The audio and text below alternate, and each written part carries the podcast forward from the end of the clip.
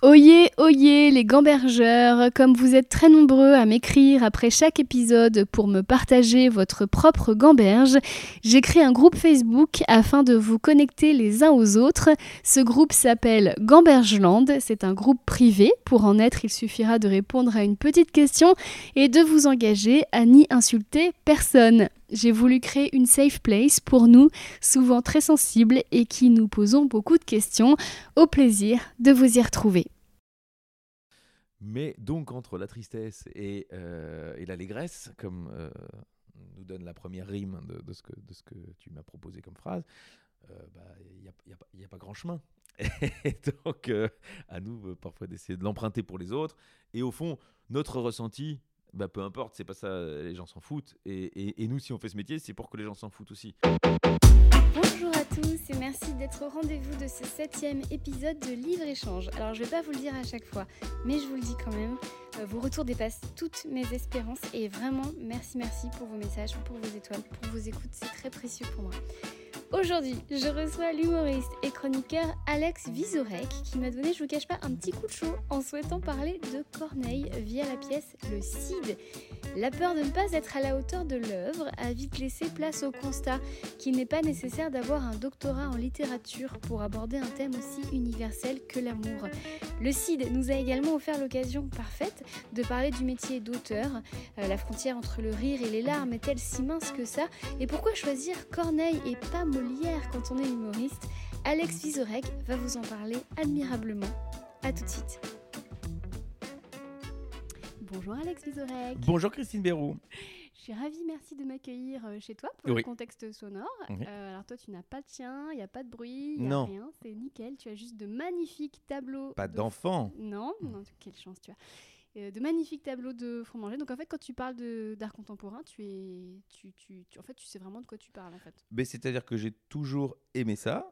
Et à un moment, je me suis dit, mais pourquoi je ne comprends pas tout et, euh, et moi, quand je ne comprends pas, je suis un peu curieux. Donc, j'ai continué à essayer de comprendre, à rencontrer, à lire, à me dire parfois, mais en fait, tu ne comprends pas et c'est pas grave. Et je me suis dit, mais je vais dire ça aux gens qu'en fait, euh, c'est l'info. C'est qu'en fait, on n'est pas obligé de comprendre. Et j'ai eu ça très récemment avec Rimbaud. Mhm. Euh, parce que je me dis quand même, ça m'ennuie de le dire, mais parfois je pige pas tout ce qu'il raconte. Et, euh, et on m'a dit, euh, en fait, euh, Rimbaud, faut pas toujours tout comprendre en fait, c'est juste l'émotion de, de, la beauté des mots, euh, à- ado- à- à danser- à- pardon, adossés les uns aux autres. Et je dis putain, en fait, il faut pas comprendre. Et j'étais resté coincé à Baudelaire, où chaque mot avait vraiment euh, sa, signification et sa place. Euh, et comme Rimbaud avait aimé Baudelaire, je me dis, bah, il a essayé de faire pareil que son idole. Et en fait, non. Euh, et donc, j'ai compris ça. Et ce que je viens de te raconter là, je l'ai raconté sur scène la semaine dernière à Charleville-Mézières, ville de euh, Rimbaud à l'origine. Et tout le monde s'est marré, genre euh, comme si tout le monde le savait et que personne me l'avait dit. T'es vraiment mec de radio, toi on te branche sur un sujet, hop, euh, chronique. Parce que là, je t'ai même pas présenté quoi, j'ai même pas dit qui tu étais. Ah, je sais pas, t'as commencé par parler de. En tu m'as posé non, une question sur l'art le- contemporain. Non, commence pas, j'ai fait le contexte sonore. Ouais, pour que les gens comprennent. Mais tu peux pas trop raconter parce que sinon je vais être cambriolé prochainement et c'est Oui, ta faute. bah attends, non, mais je mettrai l'adresse après. Après, ce qui est bien, ce c'est que c'était pas be- beaucoup de lithos, donc les gens vont rentrer, vont être très déçus. Oui, bah, euh, pff, tu vois, on fait pas la différence. Le cambrioleur, un, professionnel, oui. Du coup, je t'ai pas présenté. Alors, pour ceux qui te connaissent pas, en fait, on te présente plus. Enfin, Si, Alex si. J'espère euh, gagner du public. Euh, Ah bah écoute, ma mère. bah, bah, qui, déjà. qui te préfère à Télématin Elle dit tout le temps, Alex Vizorek, il est drôle. Et moi, toi, tu es très jolie. Oh non, moi je, je vous soutiens. hein. J'ai dit, j'ai dit qu'en fait vous m'aimez bien. Oui, bah. Même si je sais pense pas vraiment au fond si c'est vrai. Après ce podcast, je pense qu'il n'y aura, plus de... il y aura plus de doute. Mais oui, on s'aime bien. Et alors, donc, euh, tu m'as fait lire. Et c'est là que j'ai douté si tu m'aimais bien ou pas, parce que tu m'as fait lire le Cid Oh bah non. de, de, de Corneille. Et j'ai réalisé que finalement, tu me mettais face un peu à, à une carence que j'ai. C'est-à-dire qu'on est toujours là, oui, Molière, Molière, le premier des humoristes, Molière, Molière. Mais Corneille. Ah, surtout. Et oui, ben on va en parler. Alors d'abord, euh, est-ce que tu veux nous faire le, tu veux nous raconter l'histoire? J'ai préparé un petit synopsis, mais est-ce que tu veux nous raconter toi un peu l'intrigue? Je peux essayer parce que moi j'ai pas bien fait mon devoir, je ne l'ai pas relu, mais bon, je pense quand même que j'ai encore une vague idée de, de ce qu'il en est.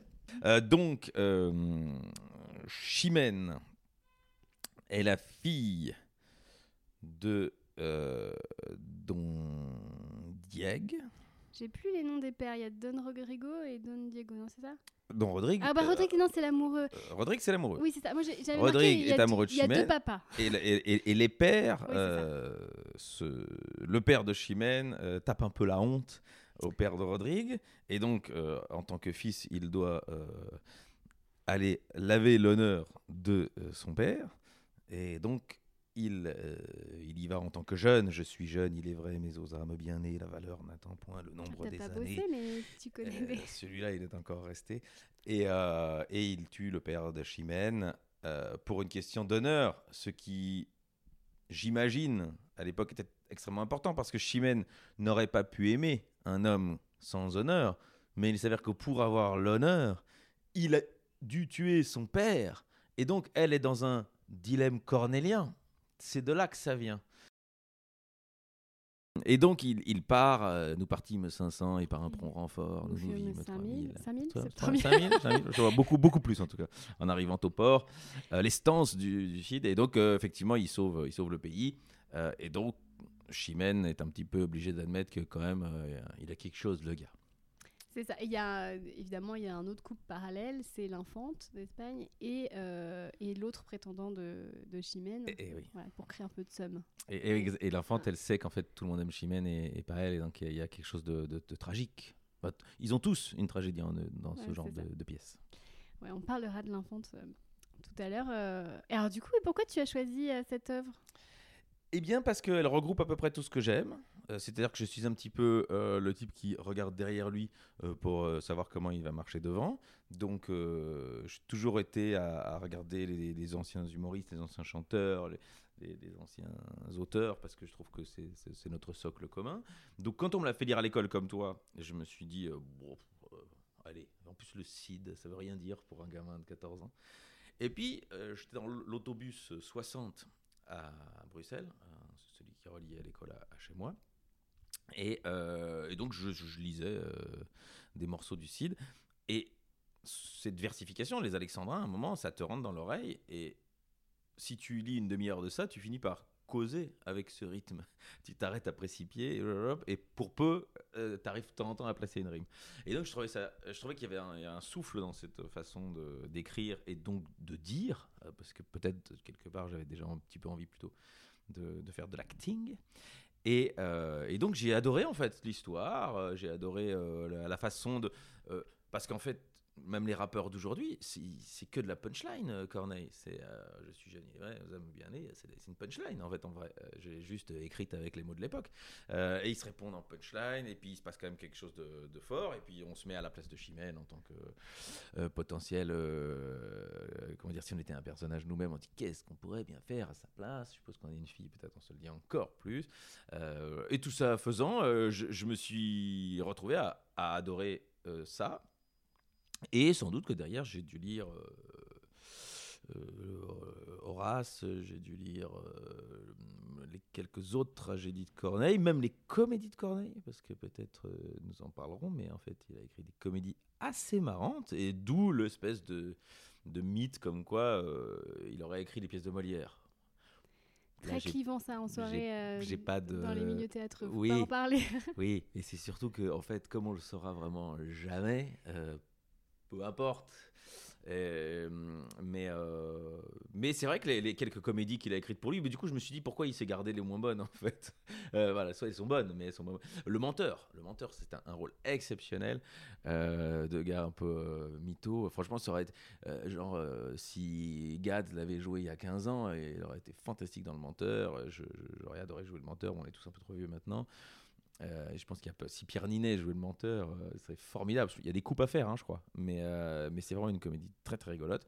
Donc euh, tout ça ensemble, j'ai adoré Corneille, j'ai découvert ça et je me suis dit c'est la, vertu de l'école aussi de m'avoir imposé quelque chose et puis qui est devenu quelque chose que j'aime beaucoup. Et, alors je me suis dit quand tu m'as dit choisis un livre, je me suis dit diable, j'ai pas le, temps de me enfiler un, pavé que, que j'aurais envie de découvrir avec toi pour ce podcast. Aura le temps de le faire. Et je me suis dit, mais choisis celui-là parce qu'en fait, choisir une pièce de théâtre, les gens pensent qu'une pièce, ça se lit pas et en fait, c'est très agréable. En fait. Voilà. Et c'est vrai que cette année, euh, on fête les 400 ans de la naissance de Molière. Jean-Baptiste Et donc on a tendance à le remettre sur son piédestal, Oui. à dire il a révolutionné l'humour, etc. Donc moi, euh, j'avais tendance à prendre ça pour acquis. Mm. Et en vérité, euh, avant Corneille, avant les comédies de, de Corneille, euh, l'humour c'était pas très bien vu. On appelait ça de la bouffonnerie, de la farce, c'était du grand guignol, c'était du paillard, c'était d'aucuns diraient aujourd'hui un peu du pipi caca. Et lui, il a été le premier à mettre de l'intellect dans les, les échanges comiques. Et donc j'ai noté la, le, notamment sa première pièce, le Mélite, où là, en fait, on peut parler de la première comédie romantique de l'histoire euh, de, de- du théâtre et donc du cinéma, peut-être. C'est-à-dire qu'en fait, tout d'un coup, il y a du drôle et de l'intelligent en même temps. Et en fait, je, je pensais que c'était Molière, en fait. Euh, bah, je, je pense vraiment qu'ils étaient euh, BFF. Euh, Il était beaucoup plus âgé parce que c'est euh, le site, c'est 20 ans avant Les Précieuses Ridicules. Il y avait quand même une petite différence. Bah oui, donc c'était son, son, c'est- c'est Son mentor, ouais, sans doute. Et, et, et je crois que euh, Molière jouait des pièces sérieuses av- avant, quand euh, il faisait des représentations, il y avait une pièce sérieuse, et puis derrière, il y avait une, une bouffonnerie, sans doute même lui l'assumait comme tel, de lui. Et, et les gens, en fait, venaient voir Molière jouer du comique. Et ce qui est un peu la frustration, euh, peut-être euh, bah, des deux côtés, hein, c'est-à-dire que les gens nous envient euh, le fait d'être marrant sur scène. Et, et nous, on aimerait bien que. euh, J'aurais adoré jouer le Cid, en fait. Mais euh, ça s'est jamais vraiment mis. On appelle ça trouver son ciao pantin dans le milieu. Oui, c'est vrai. Et en même temps, après, je me suis dit, mais j'aurais aussi adoré euh, chanter la bohème, mais j'ai pas de, de, de prédisposition. Et en fait, j'aurais adoré gagner une Coupe du Monde de football, mais c'est pas non plus pour moi. Donc à un moment, euh, voilà, il faut pas se. Ouais. J'explique juste la référence pour les, les jeunes qui nous écoutent. En fait, Ouais. Pantin, c'est ce film de Coluche en Ouais. fait, où il a incarné un rôle dramatique et où c'était brillant et que ça a complètement changé euh, le fil de sa carrière. Et c'est vrai que nous, les comiques, les humoristes, on cherche un peu ça, hein, tous. euh. C'est pas qu'on cherche, c'est qu'on est content quand quelqu'un nous le propose. Euh, C'est-à-dire qu'il voit en nous autre chose que, que le clown, et alors on se dit que peut-être on va livrer quelque chose de nous. Et il y en a qui arrivent très bien. Euh, Bourville dans le Cercle Rouge, Coluche dans le Chopantin. Et puis je pense qu'il y en a, bon, je ne les citerai pas, mais qui ont essayé et qui sont, Et qui ont eu des problèmes. qui sont moins, ouais, exactement, et qui sont moins évidents. Et alors, c'est marrant parce qu'après, il a, hum, il a fait l'illusion comique, Mhm. euh, Corneille, et après, il a complètement arrêté la comédie. Il y a quelques. Il le, utilise le un menteur, peu. il arrive où? Euh, alors, je l'ai pas noté. Moi, j'avais noté, euh, j'avais noté le Mélite et l'illusion comique. Tu veux vérifier sur ton téléphone? Euh, ouais, puis il y a aussi euh, un truc qui s'appelle Les Dames du Palais ou un truc comme ça où je me souviens, j'ai joué un morceau de ça pour donner la réplique à quelqu'un qui voulait rentrer au conservatoire. Mais ce qui est fou, c'est qu'à un moment donné... Donc en fait, il produisait quand même beaucoup de comiques et un jour, il y a eu une rupture avec l'illusion comique et là, il a arrêté. Et en fait, je me dis, c'est quand même fou. Qui est une pièce formidable et assez étrange, l'illusion comique. C'est-à-dire que c'est un genre de. il me semble que c'est un genre de la rose pourpre du Caire. C'est-à-dire qu'à un moment, dans, dans- de Woody Allen, c'est-à-dire qu'à un moment, le, c'est un type qui est dans une salle de cinéma et qui a un film qui se déroule euh, et il rentre dans le film. Et je pense que l'illusion comique, c'était un peu ça. C'est-à-dire qu'il y a un magicien qui fait apparaître euh, des choses et, et à quelqu'un et qui donc voit de l'illusion et rentre dedans. J'ai plus Très moderne. c'est ex- extrêmement moderne et sans, et sans doute du coup euh, peut-être un peu moins bien compris.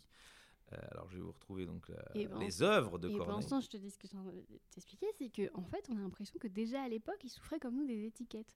Genre, Ah, comme si doute. tu vois, il avait des potes à l'é- à l'époque dans la taverne qui lui disaient Hé gars, si tu veux faire du dramatique, il faut arrêter de faire des, des blagues en fait. Et, euh, et je pense que c'est des trucs qu'on nous a dit ça. aussi à nous, tu vois.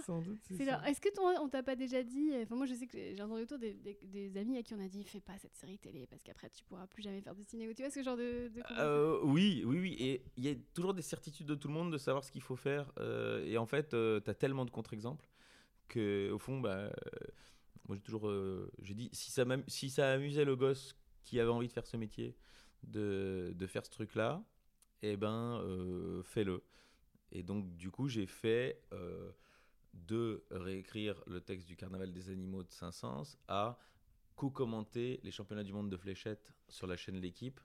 parce que le gosse qui avait envie de faire ce métier aurait été ravi de faire chacun de ces trucs-là. Et donc je l'ai fait avec bon cœur. Et personne m'a dit Tu peux parler de 500 si t'aimes bien la fléchette. Euh, et, et inversement, encore moins. Et c'est là que je- j'ai compris pourquoi tu avais choisi. euh, Corneille. Ah Est-ce que je me trompe ou pas? Euh, Corneille en lui-même? Ouais, le parcours. Oui, oui, oui, oui. Euh, tu as probablement raison. C'est pour ça que j'ai pas choisi Racine, en tout cas, euh, qui lui avait décidé, et, un ni même mono- Molière, euh, Ouais. qui effectivement. Ouais, alors ça, c'est freudien, mais j'accepte totalement euh, cette analyse de mon choix sur Corneille. Je découvre, parce qu'évidemment, j'aurais été incapable de le dire, que euh, il a écrit Le Menteur euh, cinq ans après le Cid. Euh, donc vraiment, il, a fait des, allers-retours et vraisemblablement, euh, il y a des trucs qui lui plaisaient euh, dans, les deux.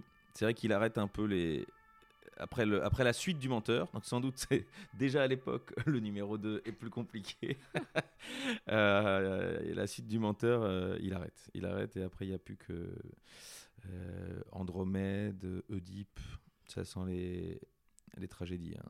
On a l'impression qu'après Molière il est passé puis il a ramassé la timbale.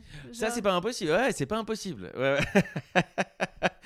Euh, oui, c'est compliqué. Hein. Euh, qui en a eu, nous, dans notre génération, qui est arrivé comme ça? On avait commencé bien avant Kev Adams. hein. Oui. Et...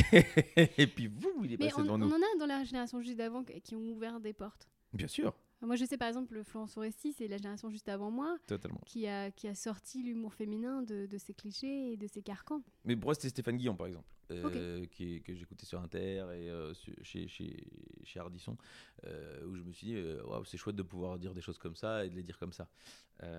Et, et donc, et je suis, enfin, c'est quelqu'un que j'ai vu, comme tu as pu voir Foresti, et 5-6 ans après, on, on faisait leur métier aussi, enfin, en, en- en petit et en arrivant derrière, mais euh, Ok, pour en revenir euh, au CID, alors du coup, quand j'ai commencé à lire, vraiment, je te dis, je, je dis pas pour faire une vanne, je dis vraiment, c'est que je me suis dit à haute voix, ça manque de vanne.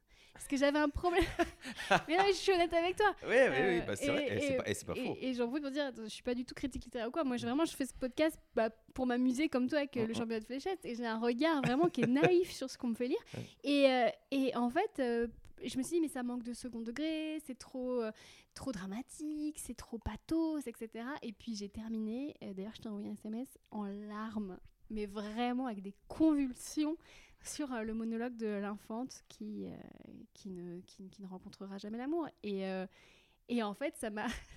je me suis interrogée sur Ah, est-ce que par hasard, nous, on n'est pas un peu trop détachés? Et je pense que quand me- essayent d'intellectualiser l'humour, et, au fond, euh, avec euh, Guillaume Meurice que tu as eu dans ce podcast, on aime bien dire que nous, on fait juste des blagues, on, est content de poser le coussin péteur, et puis quand le, type s'assoit dessus, on est content que la blague ait fonctionné. Euh, mais si tu intellectualises un peu l'humour et pourquoi on fait ça, et qui sont les gens qui font ça, je pense que, en tout cas pour moi, et pour, pour, toi aussi, c'est le, bouclier. C'est-à-dire que dès qu'il y a un truc qui pourrait nous submerger, euh, que ce soit dans l'émotion, dans, dans l'instinct, euh, on intellectualise un truc et on fait une vanne euh, qui désamorce ou qui prouve à tout le monde à quel point nous sommes en distance vis-à-vis d'un sujet. Alors que, en fait, sans doute, on est peut-être plus encore touché, trop touché, et donc on est obligé de botter en touche. Donc ça, je crois que c'est notre appareil de, fonctionnement. Et, et c'est pour ça que je suis toujours client de ce que je sais pas faire. Euh, moi, si j'avais dû écrire le site, j'aurais mis des vannes, comme toi. et, donc, euh, et donc, à un moment, je dis, putain, c'est- tenu, je suis avec, je prends le truc. Euh, si j'avais dû prendre un auteur plus récent et qui, pour le coup, mélange les deux, c'est Tchekhov. C'est-à-dire que tu peux avoir une grande tragédie de, de famille, dans toutes les grandes tragédies tchécoviennes, Les Trois Sœurs, La Mouette, c'est dur. Et en fait, il y a toujours un personnage con qui passe derrière en soulevant des haltères, euh, en cassant le samovar, euh, et qui fait rire et qui désamorce. Et, et pour le coup, a écrit des vraies, vraies, vraies comédies. La demande en mariage, L'ours, c'est des pures comédies. Et, donc, c'est aussi des gens qui ont ce, double cerveau, quoi. Et, et j'aime vraiment bien ça. Et je pense que on- personne ne dira de Tchekhov que c'est un mauvais auteur et que c'est pas un énorme tragédien, ni de Corneille. Et en fait, ces gens ont écrit des pures comédies. Donc, euh, oui, oui, en ça, j'aime bien euh, l'idée de pouvoir faire les deux et d'avoir les deux en soi. On n'a pas toujours envie d'éclater de rire, nous non plus. Euh, notre métier nous, y oblige, entre guillemets. Et c'est vrai que si on va un matin. on n'a pas encore eu le cas, toi et moi. D'ailleurs, le- peut-être quand le podcast sortira qu'il y ait une énorme tragédie au moment où on doit prendre la parole à Télématin. Je pense qu'il nous enlèverait.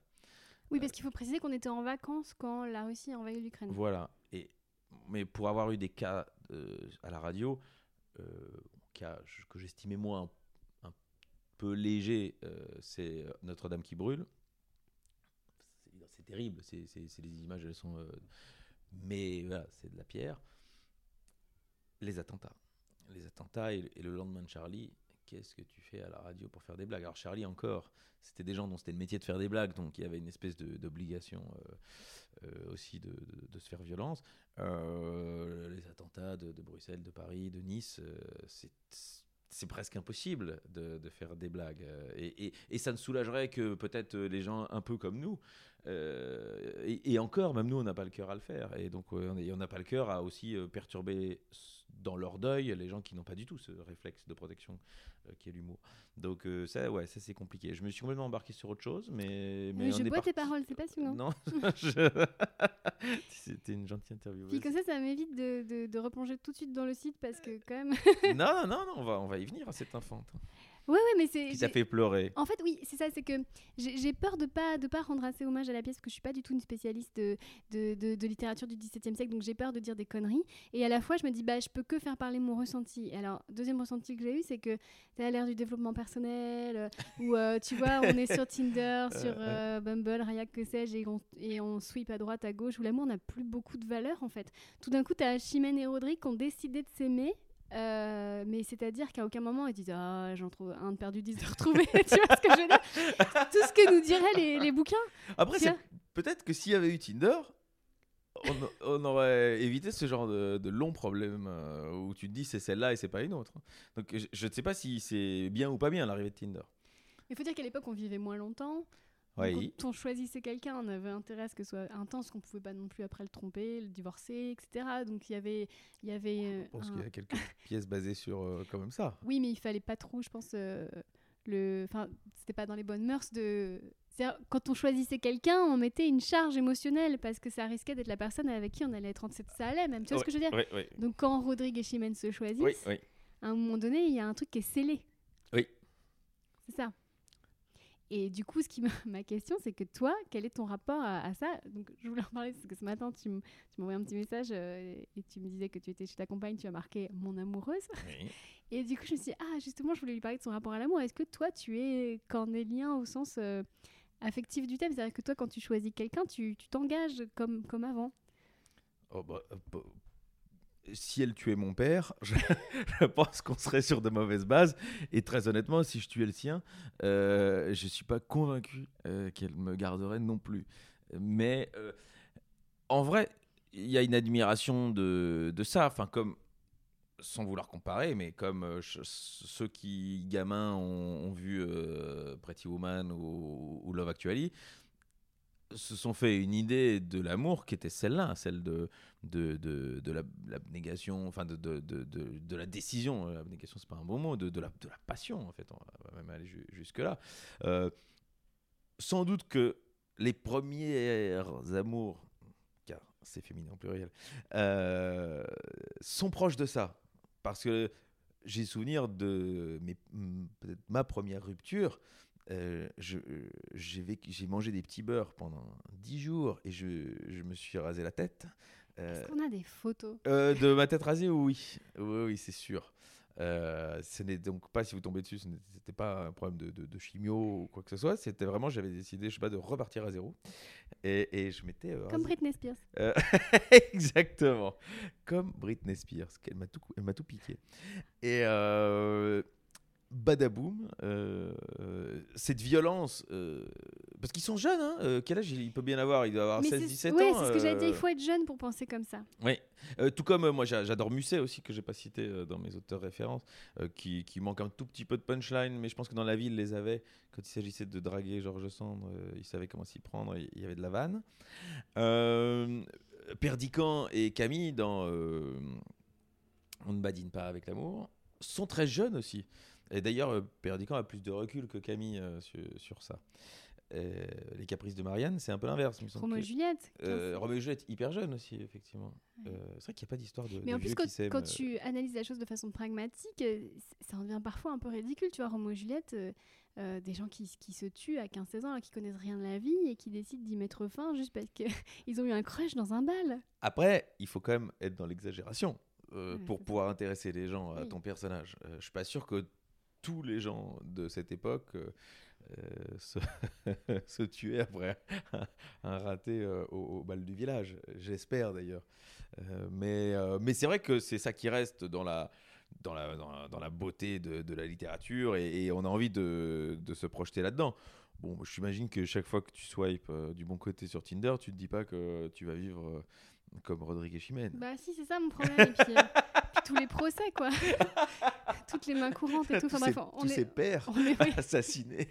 on n'est pas là pour parler de moi. Euh, ok, donc euh, parlons maintenant de, de- de- des enjeux politiques de cette pièce. Parce que moi j'ai tout entendu, j'ai fait quelques recherches et alors j'ai entendu que Corneille voulait faire plaisir à, à Richelieu, euh, notamment en, en condamnant le duel et en, en présentant le roi comme une espèce de, de- de patriarche parfait, magnanime, etc. Et à la fois, euh, il a placé euh, son intrigue en Espagne alors que la France était en guerre contre l'Espagne. Et du coup, je, je- je voulais faire un parallèle avec toi.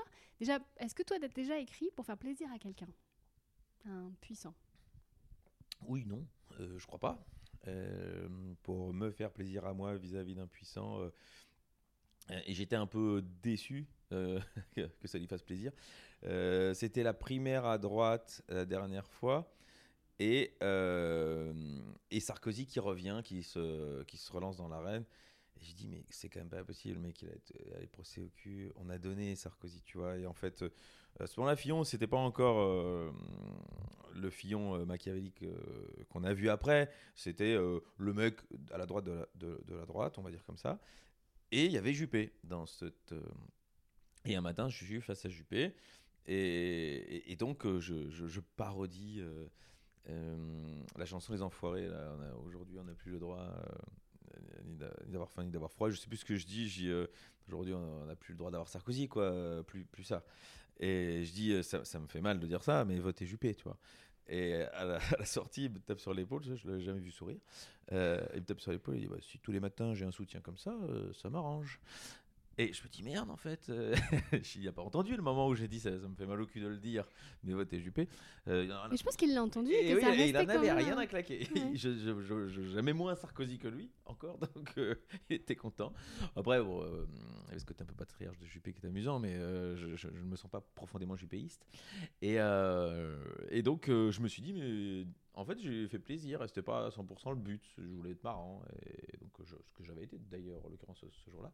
Comme Et- toujours. Non, pas comme toujours, pas comme toujours, mais ce jour-là en l'occurrence. Mais donc, je, euh, voilà, un exemple de, euh, sans doute, j'ai fait un peu plaisir, mais euh, jamais dans le, le sens.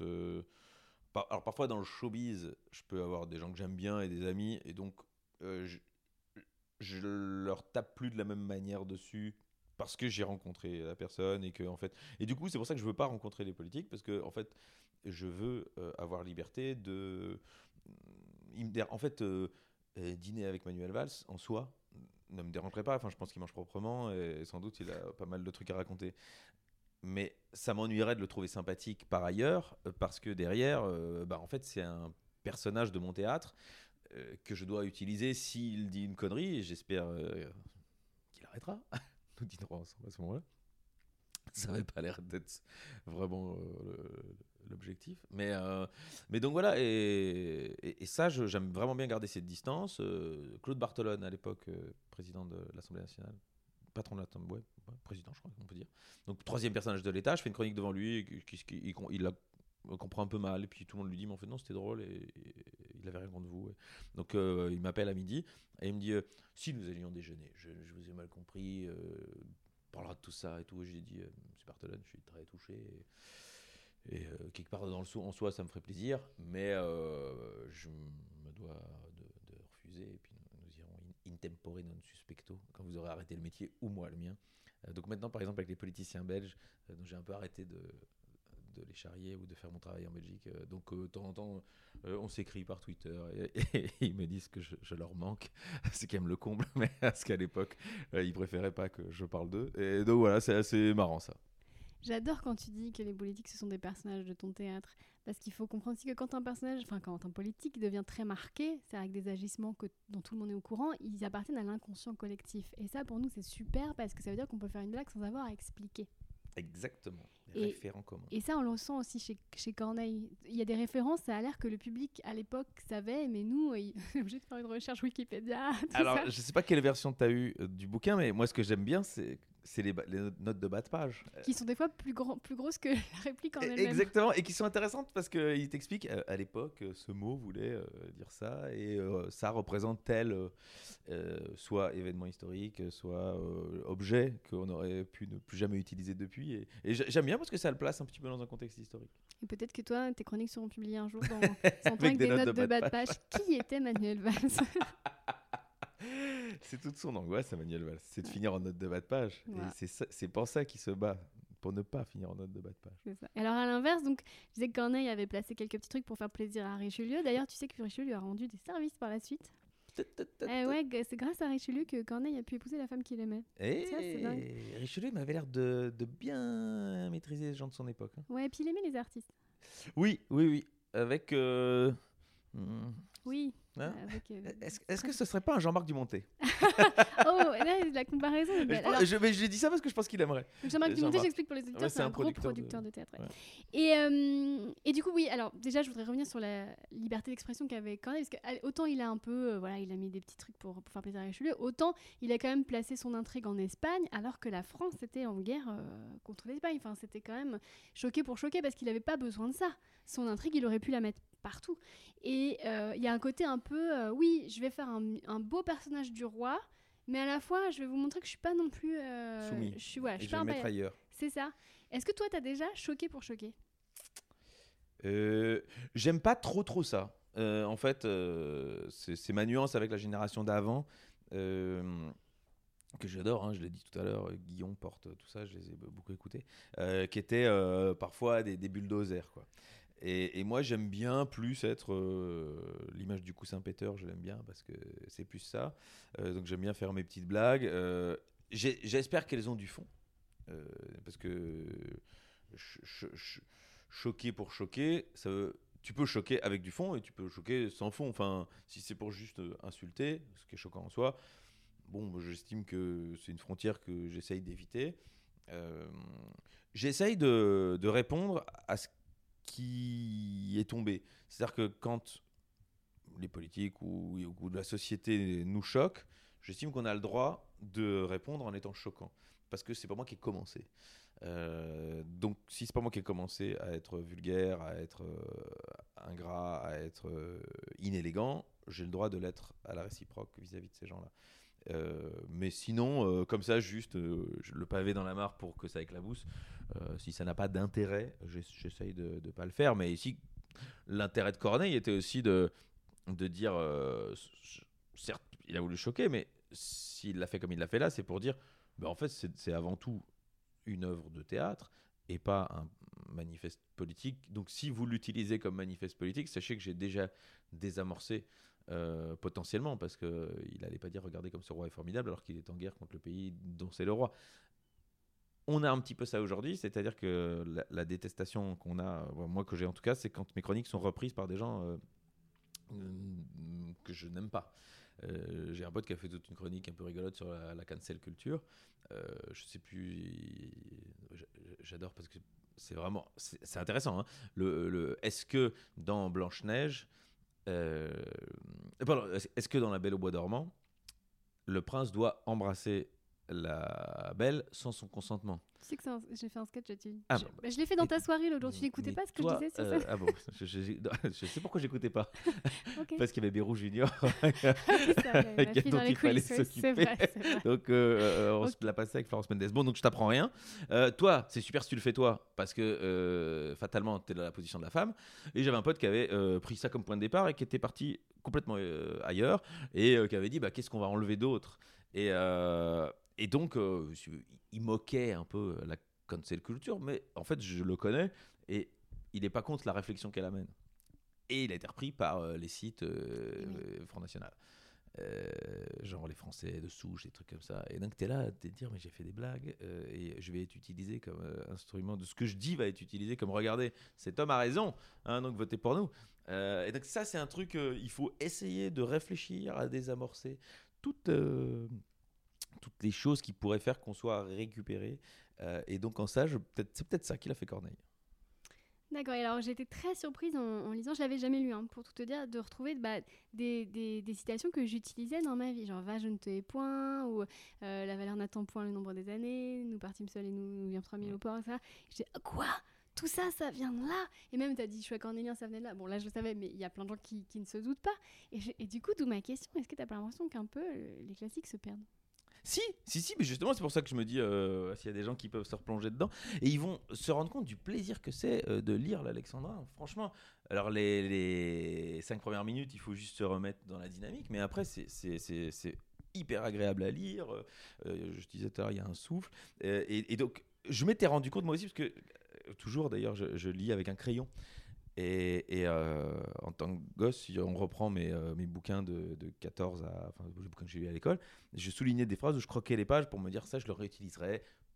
Qui dans une lettre d'amour enflammée, euh, qui à un moment en me disant mais en fait c'est une super réplique si quelqu'un veut me moucher, je peux lui retourner ça et ça fait chic. Euh, et comme j'ai pas de mémoire des citations, je l'ai peu fait parce que mais au moment où je la souligne, je me dis ça, celle-là je vais la Tu retenir. m'as quand même cité Corneille tout à l'heure en début de podcast. Ouais, mais parce que celle-là, euh, elle est rentrée comme, euh, comme l'étape de multiplication.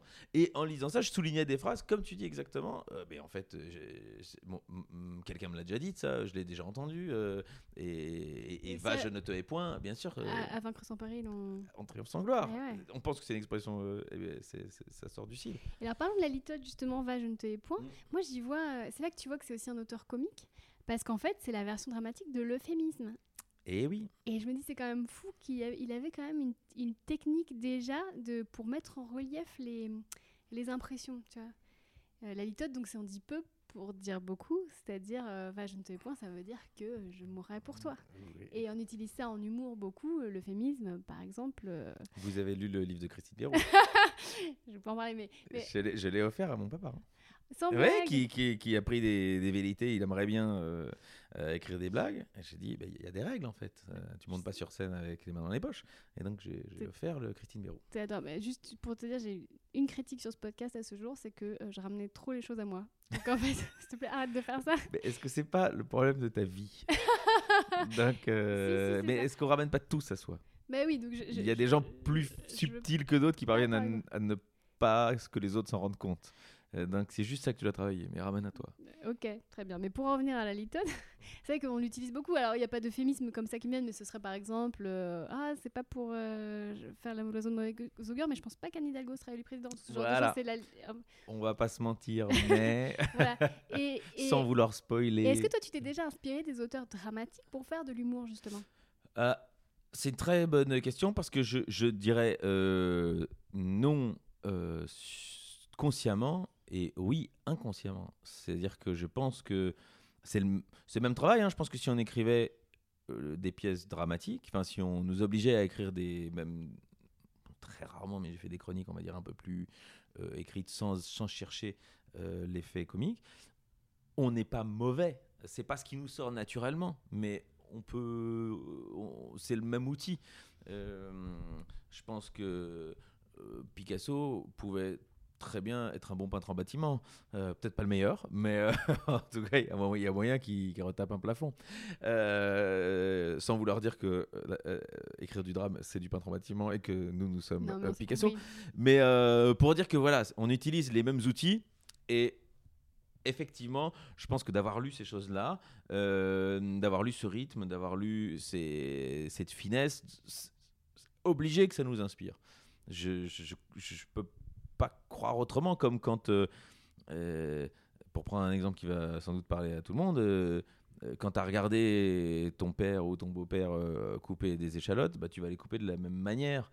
Et, tu- et- et instinctivement, tu diras bah non, je coupe une échalote. Et en fait, c'est parce que tu as vu l'autre faire et que c'est rentré dans ta logique et ton inconscient qu'une échalote, ça se coupe comme ça. Voilà. C'est marrant, tu viens de comparer Corneille à couper des échalotes. C'est pas grave. Euh, J'essaie d'en entendre, ramener du très concret. Là, j'ai alors, j'ai une dernière question avant de passer aux, aux citations. Euh, donc, euh, le Cid, 1637. Est-ce que toi, tu aurais voulu vivre à cette époque où les acteurs, les auteurs étaient enterrés dans la fosse commune Parce qu'il faut repasser les choses au- aussi, Euh, il faut dire ça. Ben, je me suis posé plusieurs fois la question de savoir si, si j'avais rien dans mon assiette, si j'aurais eu envie de faire ce métier parce que c'est la pyramide de Maslow, c'est-à-dire que d'abord euh, on se nourrit et, et puis euh, on, on essaye d'être en Je pense pas sécurité. que la vocation est plus forte que tout. ça? Euh, je, me, je, je- je suis incapable de te le dire aujourd'hui. Parce que chez Cyrano, tu sais, il y a, bah, il y a ce pâtissier qui veut être poète et qui nourrit euh, tous les poètes qui crèvent la dalle. Il y en avait beaucoup en fait. Je, je me suis rendu compte au moment où j'en ai fait un métier qu'en ouvrant mon ordinateur, j'avais énormément de dossiers avec des choses écrites, des, des débuts de chansons, des débuts de sketch, des, des débuts d'idées. euh. Et donc je me suis dit, mais en fait, jamais tu penses, pensé que ça puisse te servir un jour euh, à autre chose que de t'en amuser à l'écrire euh, noir sur blanc. Donc, instinctivement, je crois que j'aurais toujours fait ça dans ma vie. Mais je l'aurais jamais utilisé peut-être euh, si j'avais pas euh, à un moment euh, pris le pli de vouloir faire ce métier. Euh, j'ai fait quelques sacrifices. Euh, C'est-à-dire qu'à partir du moment où tous mes potes d'école de commerce euh, ont commencé à gagner leur vie, à avoir des voitures de société, à aller dans les bons restaurants, moi j'ai recommencé un peu à zéro avec des, gens de 18 ans et à, manger des kebabs et, effectivement à recommencer cette vie d'étudiant à Paris. Et honnêtement, j'avais quand même le, le loisir de pouvoir le faire. J'avais toujours quelque chose dans mon assiette. Si vraiment j'avais dû faire d'autres sacrifices, des, peut-être des plus, des plus grands, je, je sais pas, être, euh, être dans, dans la rue, euh, jouer de la guitare dans le métro, je sais pas si je les aurais fait. Voilà. Mais est-ce que donc, donc du coup la vocation, euh, c'est pas on ou off, c'est je pense, elle est grande, très grande, moyenne. Donc Molière, bah, fantastique. Mais je pense qu'il a eu une belle vie. Après, c'est encore le rapport à la mort, c'est encore autre chose. Je vous invite à, à venir voir mon spectacle. Mais, Bien joué mais euh, moi, je m'en fous de la postérité. C'est-à-dire que si on me jette dans la fosse commune, si j'ai passé une belle vie, franchement, je m'en cogne. Mais justement, je, je reviens sur, ce- sur ce parallèle de la fausse commune parce que moi, je me rendais pas compte et j'ai vu le téléfilm euh, Voltaire avec euh, Olivier Solide. Comment il s'appelle qui était fabuleux, qui était dans Ado, point virgule, à l'époque où on débutait. Tu sais, cet acteur plein de talent, là, Olivier Soliveres. Bon, oui, Thomas Oliveres. Thomas Soliveres. Bah, il a un frère qui s'appelle Olivier. Euh, je J'en sais rien, je suis en train de l'inventer. Bref. Donc, et il y a une image où on voit une actrice dont il est amoureux et qui est enterrée dans la fosse commune. Et en fait, le, moi, ça- je, autant, je vais être cru, mais ça m'a donné un, un début de nausée parce que j'ai trouvé ça très violent et très cru. Et je, je pense qu'à l'époque, ça devait être d'une violence incroyable de, de donner sa vie pour son art, de vendre du rêve aux gens, d'être le principal divertissement parce qu'à l'époque, il n'y avait pas Netflix. Et, Quoi et, et de. Mais non, il n'y a pas non plus Tinder. Et à la fin, de finir comme ça, je veux dire. euh, et, et en fait, je me dis, est-ce que toi, enfin, bien sûr qu'aujourd'hui on est bien traité, on est mis en avant, etc. Mais est-ce que toi, tu aurais fait ce métier-là aussi avec cette espèce de, bah, euh, fais ce métier-là, mais tire en enfer en fait, et, tu, tu seras pas considéré comme, euh, comme quelqu'un de, fréquentable, etc. Euh, Ça, je m'en fiche. Si de mon vivant, on on m'enferme pas en prison, la postérité et où je vais finir et les hommages qui pourraient arriver ne m'intéressent pas du tout. Vraiment. hein. Pour ça, parfois, je trouve ça super les gens qui vont euh, inaugurer leur étoile à, à Hollywood, mais à un moment, euh, euh, que- quelqu'un va le détruire ce. Et, et c'est pas parce que tu as ton étoile. De toute façon, les gens se souviendront plus. Je- si- Si tu payes ton étoile en plus, hein, Ah. et tu payes l'entretien de ton étoile. Ah bah voilà, bah écoute, mais, mais je, je pense que si on se baladait sur les, les premières étoiles, on ne connaîtrait plus grand monde. Peut-être Humphrey Bogart, peut-être, mais il y en a beaucoup, beaucoup, beaucoup qui sont des acteurs. Prends Divonne Descarlo, des acteurs comme ça. Ou alors il y a vraiment les grands cinéphiles qui peuvent encore euh, les identifier sur des photos en noir et blanc. Sinon c'est pas grave, c'est passé, c'est à quelqu'un d'autre. Euh, moi l'idée de marquer mon époque ne, m'angoisse pas au- le matin au réveil du tout. Euh, L'idée, par contre, de divertir mes contemporains, c'est mon travail et je, kiffe ça. Donc, franchement, si c'est juste la fosse commune, j'ai aucun problème. Mais en revanche, si c'est être dénigré, se, se faire cracher dessus dans la rue, là, peut-être, j'ai pas, euh, j'ai pas l'étoffe euh, ou, le, ou, la, ou, la, ou la vocation euh, euh, assez grande. Je ne sais pas. Bah, tu sauras jamais. J'espère. ne me crachez pas dans la rue. Mais j'espère vraiment qu'un jour, dans ce podcast, quelqu'un va choisir Voltaire. Parce que cette force, tu, Pointu, vois, hein. tu dis d'aller. Oui, oui, bah évidemment, mais juste de dire d'aller en prison, quoi. Tu vois ce que je veux dire? Mm. Et de pas avoir peur d'y retourner, et de devoir être exilé, et de revenir, et de dire encore des choses encore pires. Nous, Oh. on n'est pas obligé de faire ça parce qu'on sait qu'on est protégé par la démocratie, la liberté d'expression, et ça, c'est un luxe aussi. Ah, mais a- absolument, et là, je suis très admiratif. Alors on parle, euh, il y a deux jours, il y a cette dame qui est venue en, Oui. plein, en plein journal télévisé euh, avec sa pancarte euh, que la guerre n'existait pas, enfin n'était pas ce qu'on en disait en Russie, et elle fait ça en plein journal télévisé russe. Elle sait qu'elle sortira pas du pays très prochainement, et peut-être elle va prendre 15 ans de prison. Donc c'est quand même, et la prison russe, franchement, je pense que c'est pas, pas ouf. C'est pas ouf. Mais je- là, j'ai trouvé ça admirable. Et je me projette là-dedans. C'est-à-dire que je me dis, est-ce que à un moment, j'ai eu ou j'aurais, euh, dans ces circonstances-là, les couilles de faire ce qu'elle a fait, pour prendre cette expression absolument machiste, mais vous avez tous compris, je n'ai pas la réponse. Ah, moi, je suis sûre que oui. J'ose espérer. Non, c'est-à-dire que moi, je, je me, je me pense être un type moyen. c'est-à-dire que je pense vraiment pas que je serai un grand collabo. Euh, mais je pense pas non plus que je serai un héroïque résistant. Euh, voilà, c'est un type moyen. Euh, je sais déjà pas mal. hein. Ça évite. euh, Je sais pas, parce que t'es quand même de la même trompe que Guillaume Meurice qui m'avait dit un jour, s'il m'avait cité la Boétie, il m'avait dit ils ne sont plus grands que parce que nous sommes à genoux. Et toi, t'es pas à genoux. Non, je- bah, je- j'aimerais pas être à genoux, vraiment. Euh, et, et franchement, on peut, on peut m'enlever beaucoup de choses. Euh, je- c'est pas un problème de ni de ni de pouvoir, ni de- ni d'argent. Ni, je- franchement, j'ai j'ai pas d'enfant, donc euh, c'est- ça. Ça amène autre chose, c'est-à-dire que bon, bah, si moi je dois, je dois- si, si je dois perdre euh, sur les, les 50 mètres carrés que tu vois là, si je dois en perdre euh, 38 et retourner dans 12, je veux bien retourner dans 12. Bah, ça, déjà, c'est énorme. Mais euh, mais il y a des- peut-être il y a des sacrifices. auxquels- C'est-à-dire que si on, si on me torture à la Jean Moulin, je, je pense que je, je donnerai des noms.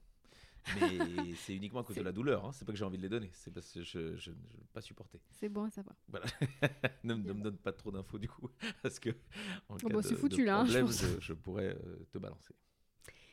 Bien, on va passer aux citations. Donc, en fait, Ah j'ai choisi cinq, Quel est le principe cinq- alors, j'ai choisi cinq ou six citations. Euh, Issu donc, de- du, du livre. Oui, et euh, donc avec une petite. Les gens Ah, me disent, mais Donc pourquoi tu as tu souligné des choses quand tu, quand tu as lu tu... Bah, j'ai choisi en fait ce qui m'a en fait j'ai choisi des citations qui qui faisaient un lien entre l'œuvre et, et ta carrière. en Oh là là. Tu vas me dire si je me suis pas trop trompée. Nous avons tout de suite le mot mort qui nous surgit. bah, c'est un peu le thème de ton dernier spectacle. Et en l'occurrence, qui ne craint point la mort ne craint point les menaces? J'ai le cœur au-dessus des plus fières disgrâces. Et l'on peut me réduire à vivre sans bonheur, mais non pas me résoudre à vivre sans honneur. Bah, c'est à peu près ce qu'on vient de dire. hein. Ouais, L'honneur c'est quelque chose d'important pour toi? L'honneur, Ouais. non, pas trop. Euh, pour moi, c'est une espèce de virilité mal placée. Euh, donc, euh, il y, y a deux, trois. j'ai- j'aime bien dire que je suis un bonhomme et je fais souvent. j'aime bien faire des blagues honteusement misogynes, dans lequel en général j'écris la réplique de Charline qui me fait passer pour un con derrière. euh, parce que voilà. Euh, donc, j'ai cette tendance à être un, bonhomme et être content de l'être, euh, comme ma génération, et j'espère que les suivantes le seront moins. Mais alors, il y a deux, trois trucs que j'ai vraiment pas, genre les voitures. Le plaisir de, faire le kéké en voiture, je n'ai pas. L'honneur un peu mal placé, je n'ai pas non plus. Donc voilà, j'ai d'autres soucis, hein, d'ego, de plein de choses, mais, mais ça, euh, franchement, euh, c'est pas bien grave. Je pars du principe que c'est pas, a pas mort d'homme, c'est pas bien grave. En l'occurrence, ici, il y a eu mort d'homme derrière, donc euh, je, je, je, je, je crois que si je prenais. Ah oui, c'est parce que c'est là que ça part, on a oublié de passer un soufflet au départ. Il, Oui, c'est juste une petite gifle. a une petite giflette, oui, oui. Donc euh, voilà, si quelqu'un, si, si, si, si mon beau-père giflait mon père, pense pas que j'irais tuer mon. Ça ferait un très bon sketch par exemple. ce qui est l'équivalent d'un meurtre. mais c'est vrai qu'on peut, on peut assassiner euh, par les mots. Euh, donc, donc voilà, mais, euh, mais l'honneur non n'est pas, n'est pas une, une priorité. Après, j'ai- l'ego intervient, c'est-à-dire que j'aime bien que les gens me trouvent honorable. Et donc, quand on me dit que j'ai bien fait ou que j'ai dit quelque chose que qu'ils auraient aimé dire, euh, que, que je- je- j'étais potentiellement un porte-voix ou que je les ai fait juste rire, c'est déjà bien. hein. Euh, ça, je trouve honorable et donc j'aime bien que- qu'on me le dise. Donc, ça, c'est ça, c'est plutôt de l'ego, je crois. Parce que oublié de dire aussi, c'est quand même une pièce qui est très virile. Absolument. vraiment l'honneur, l'ego, l'orgueil euh, prend beaucoup de place. Et aujourd'hui, on est plutôt dans une société où on encourage le lâcher prise et que finalement, maintenant, euh, je crois que c'est. Avec le lâcher prise, j'aurais pas eu le site. Bah non. Et c'est Sun Tzu qui dit, dans l'art de la guerre, il dit il y a des guerres qui sont gagnées en décidant qu'il n'en a pas. Et c'est vrai que si on avait ça. appliqué ça, le Cid aurait fait deux pages. Il, Voilà. a, il a giflé? T'es sûr qu'il a giflé? Bon, ok. J'étais pas là. Est-ce qu'il s'est filmé? Non, bah c'est foutu. Et le vrai conflit aurait été euh, le placement de table au mariage. Exactement. Voilà. Exactement. Non, très très rigolo. Euh, écoute, euh, tu donc, veux tirer une autre Je vais tirer absolument une autre. Jamais nous ne goûtons de parfaite allégresse. Non plus heureux succès sont mêlés. No, pardon, no- je recommence. Jamais nous ne goûtons de parfaite allégresse. Nos plus heureux succès sont mêlés de tristesse. Toujours quelques soucis en ces événements troublent la pureté de nos contentements. Bah, Ah, ça me faisait penser aux chroniques sur, sur Télématin et sur France Inter. C'est-à-dire, ce qu'on disait tout à l'heure, c'est quand on arrive avec de la frange déconne, quand au fond de nous, bah, il y a des jours ça va pas. Euh, je crois que c'est tout le monde, tout le monde dans son travail, sauf que le nôtre, il est marrant vis-à-vis de ça, parce qu'on doit faire rire. Et qu'il y a des jours, bah, tu fais ton travail un peu mm, de manière plus.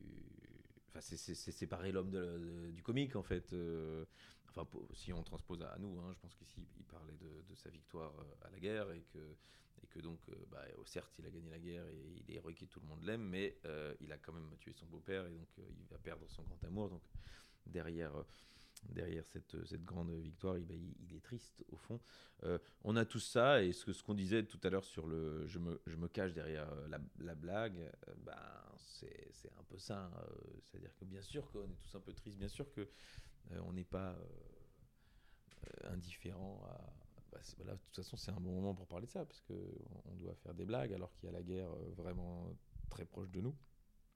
Et la semaine dernière sur Inter, je, c'était ce, mardi, donc tu étais sur Télématin.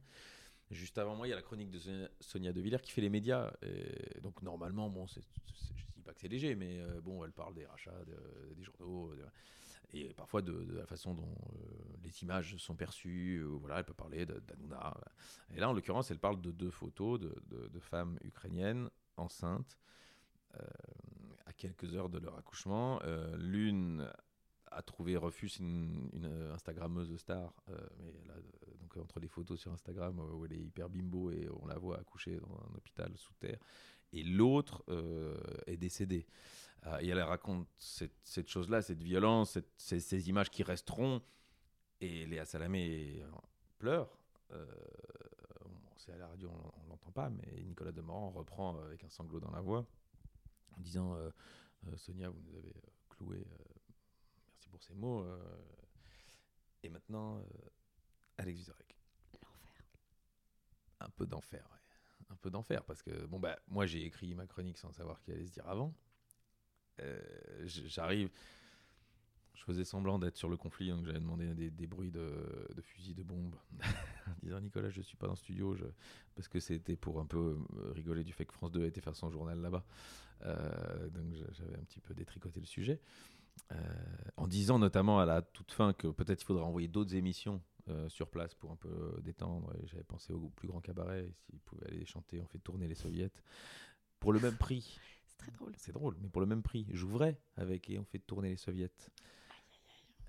Et là, faire tourner les soviets juste après euh, ce moment où tout le monde est en larmes, c'est dur. Et je crois qu'à ce moment-là, je me suis un petit peu. j'ai- moins joué mes effets drôles. J'ai fait comme si moi-même, ma chronique, c'était juste une. Il y avait des vannes, mais je, je l'ai plus comme un édito. Et au fur et à mesure, les rires ont commencé à arriver. Mais donc, entre la tristesse et, euh, et l'allégresse, comme euh, nous donne la première rime de, ce, que, tu m'as proposé comme phrase, euh, bah, il n'y a pas grand chemin. Et donc, euh, à nous, euh, parfois, d'essayer de l'emprunter pour les autres. Et au fond, notre ressenti, bah, peu importe, c'est pas ça, les gens s'en foutent. Et, nous, si on fait ce métier, c'est pour que les gens s'en foutent aussi. Euh, Charline, elle, elle est pas bien en ce moment, un, matin, et puis euh, on se retrouve pour devoir. Elle nous avait demandé de venir dans sa chronique, Gui- Guillaume euh, Fromet et moi. Et on voit qu'elle va tellement pas bien, on lui dit mais si tu veux, on ne le fait pas quoi. Et euh, elle lui dit non, non. Et donc on fait sa chronique et pendant 2 minutes 30, euh, elle était euh, survoltée, machin, ça rigolait, c'était une chanson qu'on faisait ensemble et tout. Et puis elle s'est rééteinte. Et, et en vrai, c'est aussi pour ça qu'on a choisi ce métier, je crois, pour nous donner des boosts de- de- d'adrénaline, de, joie, un peu fake, mais c'est notre médicament aussi à nous, et donc quand on va pas bien, il m'est jamais arrivé d'annuler euh, un truc pour aller faire rire les autres parce que moi j'allais pas bien, Euh, parce qu'en fait ça me fait un peu aller mieux aussi de, de- de faire rire les autres. C'est que Michel Serrault a joué la cage aux folles le soir où sa fille est morte. Est-ce que c'est quelque chose que tu pourrais faire? Je crois que c'est pour ce genre de réflexion que j'ai pas d'enfant. Ok. Une autre citation? Oui.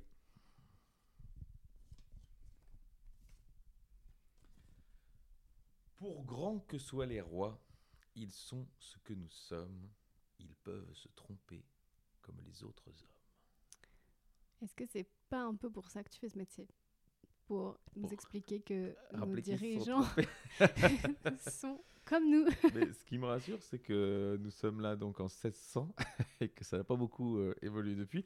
Bien sûr, euh, bien, euh, bien sûr que oui, bien sûr que oui. Moi, c'est uniquement ça. hein. Moi, je, les blagues ne servent qu'à mettre le nez dans leur caca. Euh, mais comme tout le monde, c'est-à-dire que je le ferai avec euh, ma petite sœur, euh, avec ma mère, avec ma professeure à l'école.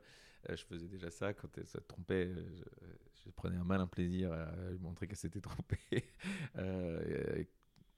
C'est pareil pour nos dirigeants, c'est pareil. et ça veut pas dire que je ne les aime pas, quelque part. Enfin, en tout cas pour ma sœur et, ma professeure à l'école.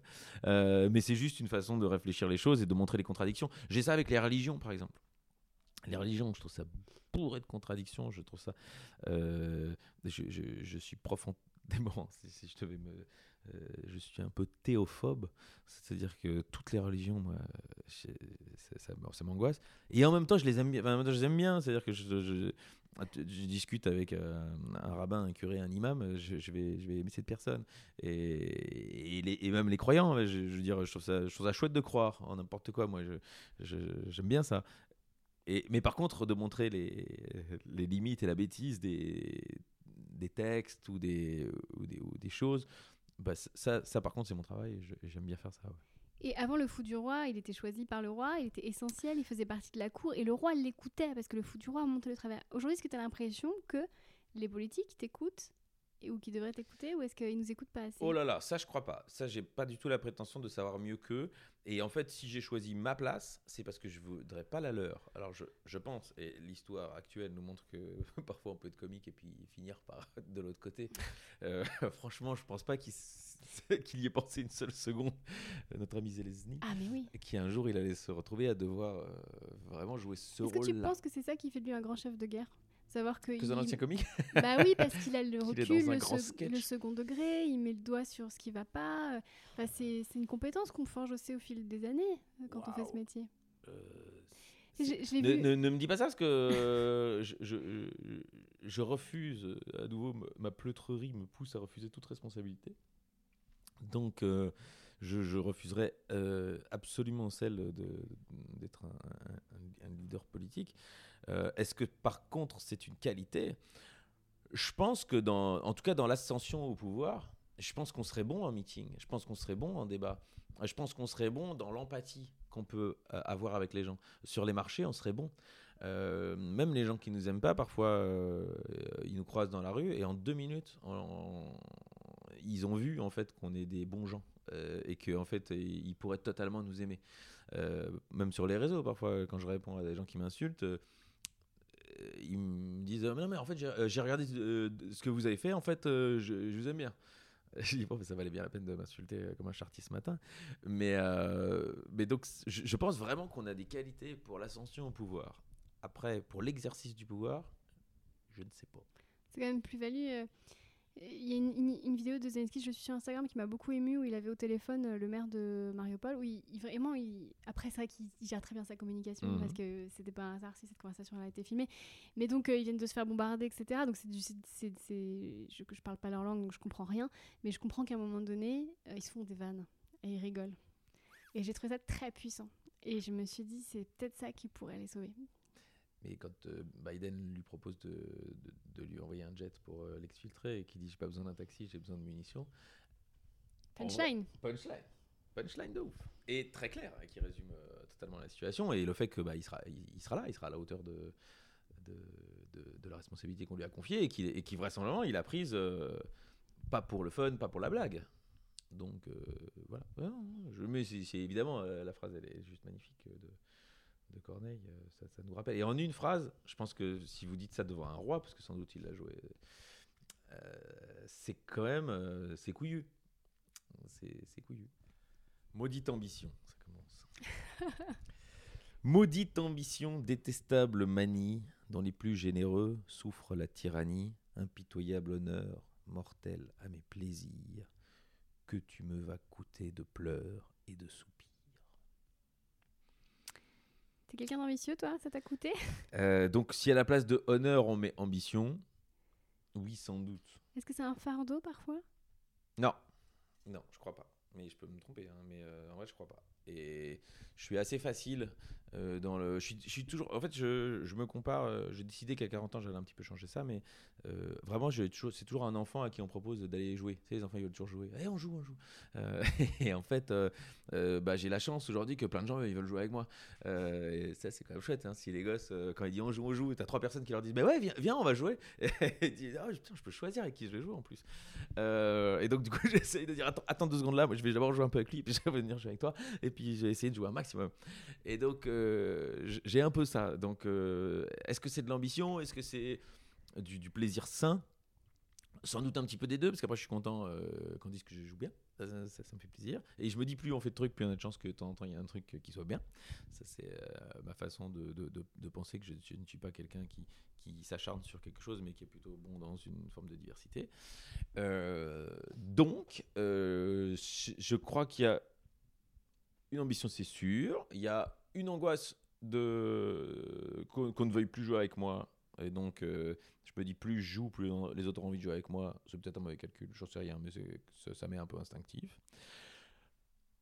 Et un plaisir, je pense, profondément sain, qui est, euh, j'aime faire ce que je fais. Pour moi, le mot travail n'est pas euh, du tout le bon. Et Dieu sait si on se lève tôt, et Dieu sait si on est impliqué, et Dieu sait si on fait des sacrifices sur le quotidien. Mais juste jamais j'ai pensé que c'était un travail.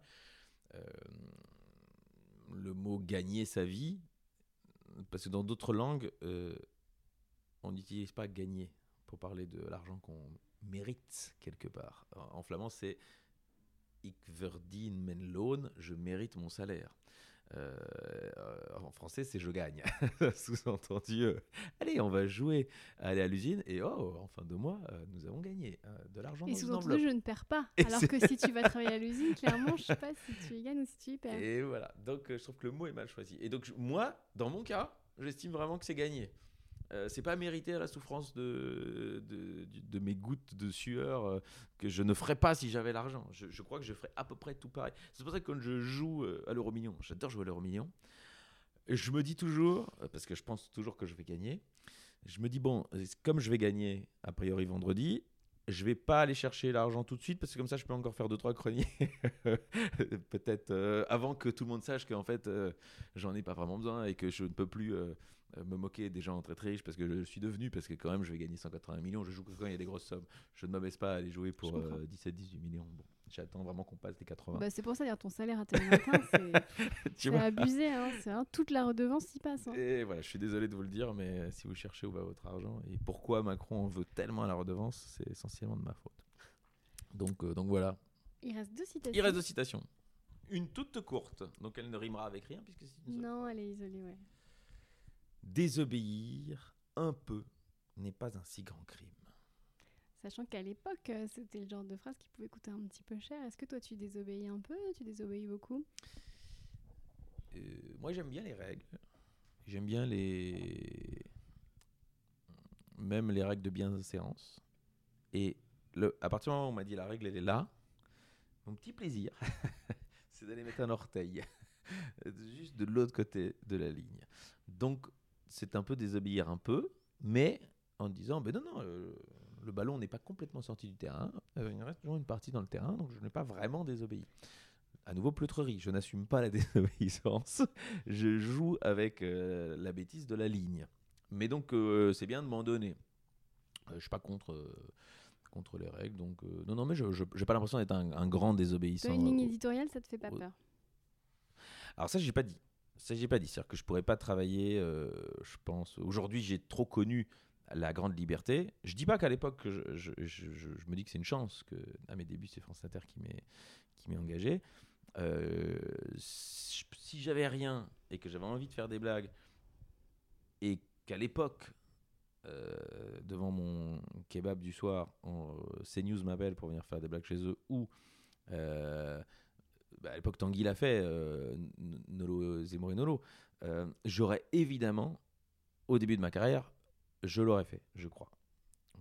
Aujourd'hui, non, non c'est sûr que non même pour euh, dix fois mon salaire. Euh, non, je, ne pourrais pas faire avec cette ligne potentiellement éditoriale. Maintenant, euh, si on m'interdit la vulgarité, si on m'interdit...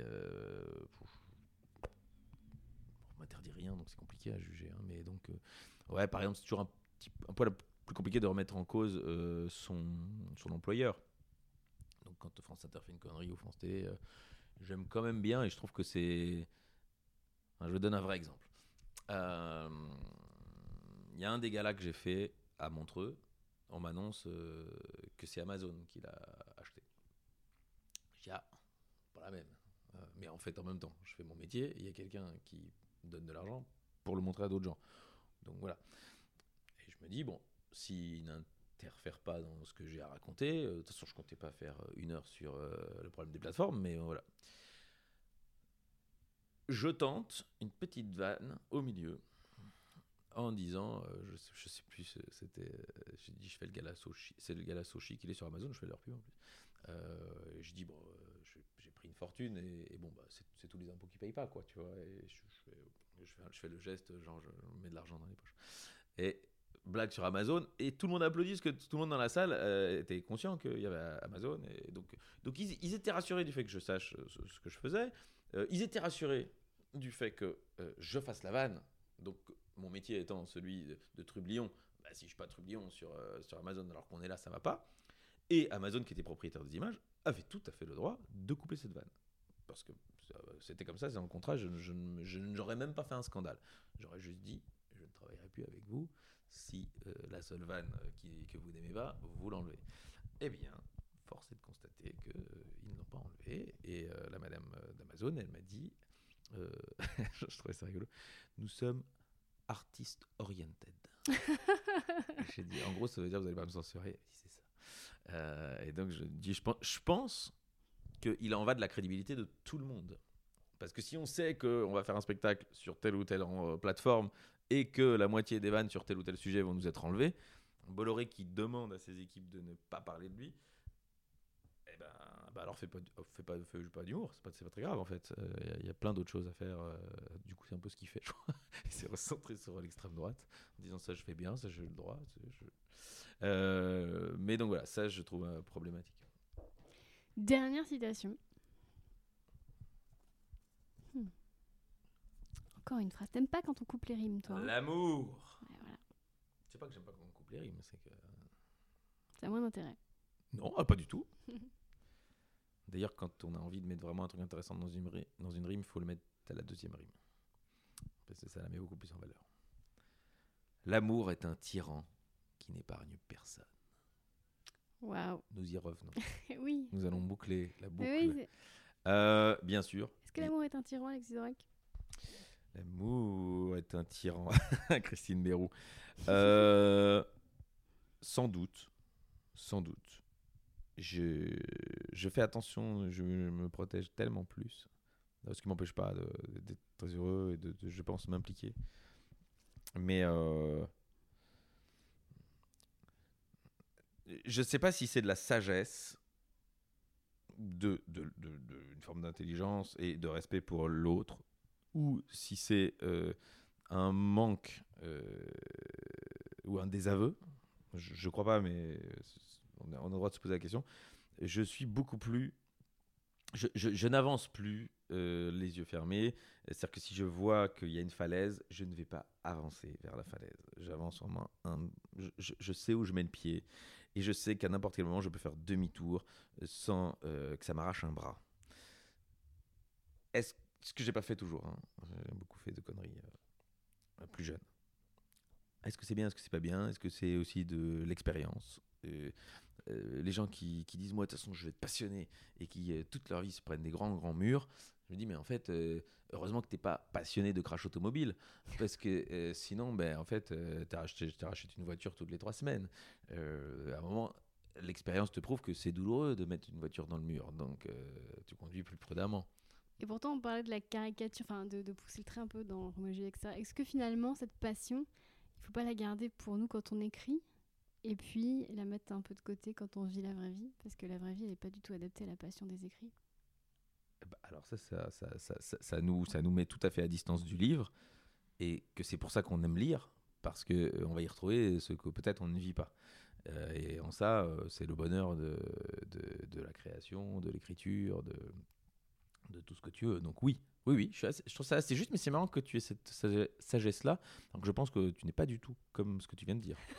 Mais c'est toi qui viens de m'apporter tout ça dans ce podcast. Et, Là, j'ai changé, il y aura un avant et un après. mais c'est pas vrai. Non, pas du tout. tu penses bien que demain, je vais tomber sur le premier connard venu sur Tinder et que je vais oublier ce que tu viens de me dire Eh oui, mais euh, pense à moi euh, avant euh, quoi que ce soit. Je sais pas si c'est utile, mais vraiment, je sais pas quelle image ça peut donner. Mais en même temps, ça va te permettre de sortir un peu de- du premier degré et peut-être de mettre tout en perspective et de voir si c'est un bon choix. D'accord. Mais il y a des bons choix et il y a des, et il y a des passions aussi. euh, je pense que c'est pas parce que euh, on se couperait pas un bras qu'on n'est pas passionné par l'autre. Euh, et ça, j'ai mis du temps un peu à apprendre. J'ai fait un, un podcast avec Yacine Bellou sur euh, l'addiction et on parlait de, du, de, de l'euphorie bien dosée. C'est-à-dire, on parlait du fait que on, on est, on est, addi- on, a- on est sujet à l'addiction parce qu'on est passionné, mais que du coup, on peut quand même kiffer dans l'euphorie et des fois être dans les excès, mais qu'on peut juste poser l'euphorie au bon endroit. Est-ce que c'est pas un peu pareil avec la passion? Pour comparer, si vous n'avez pas vécu la passion, c'est l'alcool. C'est-à-dire que l'alcool, moi j'adore ça et je- vraiment j'en, j'en bois. euh, là, nous sommes le matin, mais euh, là nous allons déjeuner et je vais, je vais prendre une bière avec mon déjeuner et, et je bois beaucoup trop euh, par rapport à tout ce qui est dit, euh, mais je suis quasi jamais sous. C'est-à-dire que je ne vais jamais dans le, le truc de trop. Alors, est-ce que c'est comme ça que je gère aussi? J'ai été très sous. hein. J'ai été très Je sous quand j'étais jeune. Je- Et de nouveau, est-ce que là aussi, j'ai pas maintenant pigé où était la bonne dose? Et euh, pigé avec l'expérience que si on s'arrêtait là, ben, en fait, c'est super. Euh, c'est la joie, machin, et, et on va pas au-delà. Euh, sans doute, il y a des, créateurs qui, s'ils n'étaient pas allés au-delà, ne seraient pas ce qu'ils sont devenus. Mais moi, ma façon d'écrire, c'est c'est pas Pete Doherty. Donc, euh, je pense que je peux arriver à, le doser. euh, et donc, euh, j'aime bien euh, la responsabilisation dans les passions. parce qu'il y, a- toujours un morceau de cerveau, quand même, qui, normalement, fonctionne. On n'est pas obligé d'être complètement dans, l'abandon de l'intelligence. Est-ce que pour pousser le- la comparaison avec l'alcool et pour conclure ce podcast, on pourrait pas dire que Corneille c'est bien, mais l'abus de passion est dangereux pour la santé? Manger, bouger? C'est une excellente conclusion, Christine Bérou. Eh bien, merci. J'avais promis à Nicole Ferroni qu'à la fin de chaque podcast, je dirais bah, vous étiez mon invité préféré. mais je peux pas le faire parce que j'arrive pas à mentir. Mais tu es, tu es, tu es mon binôme préféré à Télématin. Ah, c'était qui ton invité préféré? Non, mon binôme préféré. C'était es- qui- ton invité préféré? Mon invité préféré, Ouais. c'est ah mais c'est ce- c'est toujours le podcast à venir, donc c'est toi. Ah, ça, c'est toi jusqu'à l'invité d'après. Mais je suis ravie de, de cet Ben, moi échange. aussi, merci infiniment. Et, euh, et je sais jamais comment terminer. C'est horrible. Ce principe des podcasts, c'est pas très grave. Ok. Bah, tu sais que Guillaume Meurice, il a, il a terminé en faisant une vanne sur toi. Est-ce que tu voudrais terminer en faisant une vanne sur Guillaume Meurice? Euh, dans le spectacle, j'explique. euh, je vous donne une vanne du spectacle. Euh, j'explique que dans la religion catholique, euh, si tu es catholique ou chrétien, euh, tu peux donc vivre au- dans, dans le paradis. Et que si tu ne l'es pas, quand tu arrives au paradis, on t'envoie pour brûler en enfer. Et je dis, je trouve que le deal n'est pas hyper bon, quoi, parce que soit c'est l'extase absolue, soit c'est la souffrance euh, pour l'éternité. Et je dis aux gens, je dis, imaginez, vous arrivez ici au théâtre, vous voulez une place pour Alex Vizorek, c'est complet, je vais quand même pas vous obliger à aller voir Guillaume Meurice. Merci Alexis Zorek. Merci de votre écoute. Vous pouvez retrouver Alex Vizorek sur France Inter, bien sûr, mais également sur Télématin les lundis et mercredis à 7h50 ou en tournée avec son spectacle Ad Vitam. La semaine prochaine, changement d'ambiance avec une invitée qui m'a bouleversée à plusieurs niveaux. Il s'agira de Sandrine Rousseau, avec qui nous parlerons du nucléaire. D'ici là, prenez soin de vous et de votre bibliothèque.